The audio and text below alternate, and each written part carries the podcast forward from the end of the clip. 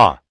执政内阁的全能首脑每走一步都不得不确信形势在发生变化，反抗在加强，必须做出某些改变，至少在口头上是如此。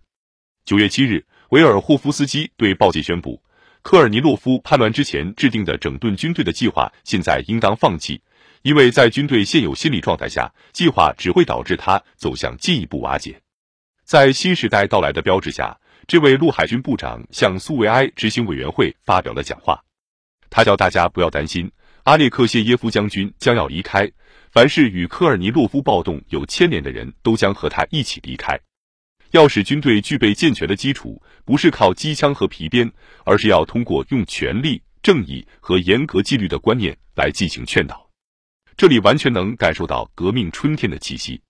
但是九月就在门口，秋天已经降临了。过了几天之后，阿列克谢耶夫果然被撤职了，接替他的是杜赫宁将军。这位将军的优势就在于人们不熟悉他。为了对上述让步进行补偿，陆军部和海军部的部长们要求苏维埃执行委员会立即予以协助。军官们正处在达摩克利斯剑之下，波罗的海舰队的情况尤其糟糕，有必要让水兵安静下来，像往常一样。经过长时间争论以后，做出了决定，派一个代表团到舰队去，而且妥协派分子坚持要布尔什维克，首先是托洛茨基加入代表团，只有满足了这个条件，代表团才有成功的希望。托洛茨基反驳说：“我们坚决拒绝策列铁里为之辩护的那种同政府进行合作的形式，政府在根本上实行的是反对人民和不受监督的错误政策，当这个政策走进了死胡同。”或者说导致了灾难的时候，消除无法避免的后果，这种费力不讨好的工作就交给了革命组织。正如你们所说的，该代表团的任务之一就是调查卫戍部队人员中的不良分子，也就是调查奸细和间谍。难道你们忘记了，我本人不就是根据第一百零八条受到追究的吗？在同私刑的斗争中，我们将按自己的方式行事，我们不会与检察长和反间谍机关联手行动。而是像一个革命政党那样去进行说服、组织和教育。召开全俄民主会议的决定是在科尔尼洛夫暴动期间做出的。他应该再次向民主派展示力量，应该引起左右两边的反对者对他表示尊重。而且还有一个并非最高的任务：制止贪得无厌的克伦斯基。妥协主义者是真的打算让政府服从临时安排的某种代表制，直至立宪会议召开。资产阶级事先就对民主会议抱敌对的态度，把它视为民主派巩固因战胜科尔尼洛夫而得以恢复的自己阵地的图谋。米留科夫在《历史》一书中写道：“策列铁里的把戏实质上是彻底向列宁和托洛茨基的计划投降。恰恰相反，策列铁里的把戏旨在使布尔什维克为争取苏维埃政权的斗争陷于瘫痪。民主会议是跟苏维埃代表大会完全对立的。”妥协主义者为自己建立了新的基地，并企图人为的把各种组织结合起来勒死苏维埃。民主派人士擅自做主分配席位，他们只关心一件事：确保自己无可争议的多数地位。上层组织的代表要比下层组织多的不成比例。那些自治机构，其中包括不是经民主选举产生的地方自治局，对苏维埃取得了巨大的优势。合作社工作人员结果扮演了命运主宰者的角色。以前在政治生活中不占任何地位的合作社工作人员，在莫斯科国务会议期间第一次走上了政治舞台，并且从此刻起，他们不外是开始代表自己的两千万成员，或者说的更简单些，代表半数俄国居民出现了。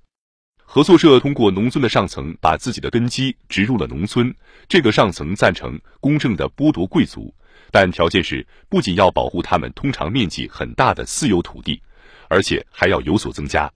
合作社的领导人是由自由派民粹主义知识分子，部分是由自由派马克思主义知识分子组成的。他们在立宪民主党人与妥协派分子之间搭起了天然的桥梁。合作社工作人员以与富农对待不肯低头的雇农同样的仇视态度对待布尔什维克。妥协派分子贪婪地抓住抛弃了中立伪装的合作社工作人员，以加强自己反对布尔什维克的力量。列宁无情地抨击了烹制民主派饭菜的厨师，他写道：“十个觉悟了的士兵，或者落后工厂十个觉悟了的工人，要比所伪造的各代表团的一百个代表重要一千倍。列宁全集中文第二版第三十二卷第二百四十八页，托洛茨基在彼得格勒苏维埃证明说，合作社官员反映农民的政治意愿，就像医生反映自己病人的政治意愿一样少，或者像邮局的官员反映发信人和收信人的观点一样少。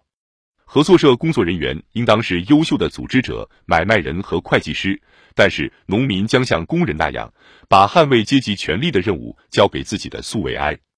这并没有妨碍合作社工作人员得到一百五十个席位，也没有妨碍他们与经过改组的地方自治机关以及各种所有其他被拉来投票的组织一起完全歪曲群众代表制度的性质。彼得格勒苏维埃把列宁和基诺维耶夫列入了自己出席民主会议的代表团名单。临时政府下令在剧院大厦入口处逮捕上述二人，但不在会议大厅内逮捕他们。显然，妥协派分子与克伦斯基之间就是这样达成协议的。不过，这是仅限于苏维埃的政治示威，因为无论列宁还是基诺维耶夫都不打算出席会议。列宁认为布尔什维克在那里本来就没有什么事情可做。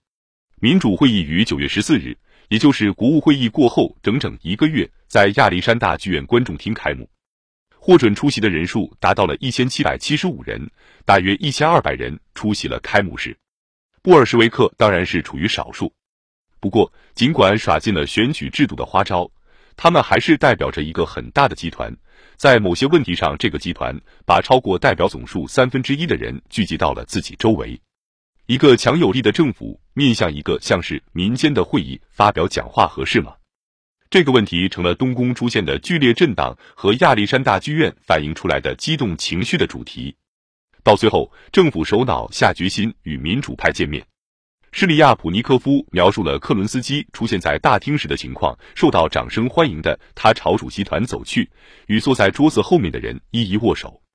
按次序轮到了互相坐的相隔不远的我们，布尔什维克、托洛茨基。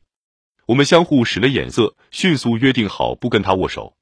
一个矫揉造作的姿势抹过了桌子，我避开了向我伸出的那只手，于是伸出了手的克伦斯基也就没有接触我们的手。他随后就走过去了。政府首脑在对面那一侧，即科尔尼洛夫分子那里也遇到了这种对待。然而，除了布尔什维克和科尔尼洛夫分子之外，已经没有剩下什么真正的现实力量了。为整个形势所迫，克伦斯基对自己在阴谋中所起的作用做了解释，但这一次他过于只靠自己的临场应变能力了。结果他说漏了嘴：“我知道他们想要什么，因为他们在找科尔尼洛夫之前来找过我，并且建议我实行这种路线。”左边有人喊叫起来：“谁找过您？谁提的建议？”被对自己的话所产生的反应吓坏了的克伦斯基于是缄口不语。可是阴谋的政治内幕以最不明智方式吐露出来了。乌克兰的妥协主义者布尔什回来后，向基辅拉达报告说，克伦斯基没能有效证明自己与科尔尼洛夫暴动没有牵连。可是政府首脑在自己的讲话中给自己造成了另一个至少同样沉重的打击。到了危急时刻，所有人都会来进行解释。在回答诸如此类令人厌烦的问话时，有人冲他大喊：“还有死刑呢！”演讲人失去了自制，完全出乎大家意料之外，大概也出乎他本人意料之外，大声说道：“请等一等，如果一份死刑判决书由作为最高总司令的我签署了，那就允许你们诅咒我。”一个士兵走进讲台，直截了当的喊叫起来：“您是祖国的灾星！这到底是怎么回事？”他克伦斯基本来打算忘记他所占据的那个高位，